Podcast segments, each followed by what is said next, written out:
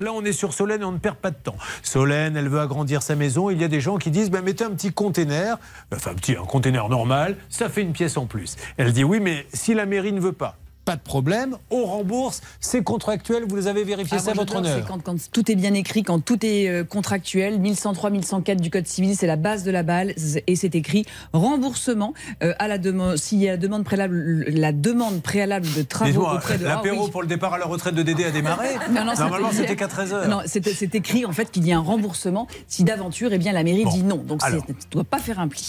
Décidément, Ah, non seulement il y, avait, il y avait deux départs à la retraite. Alors.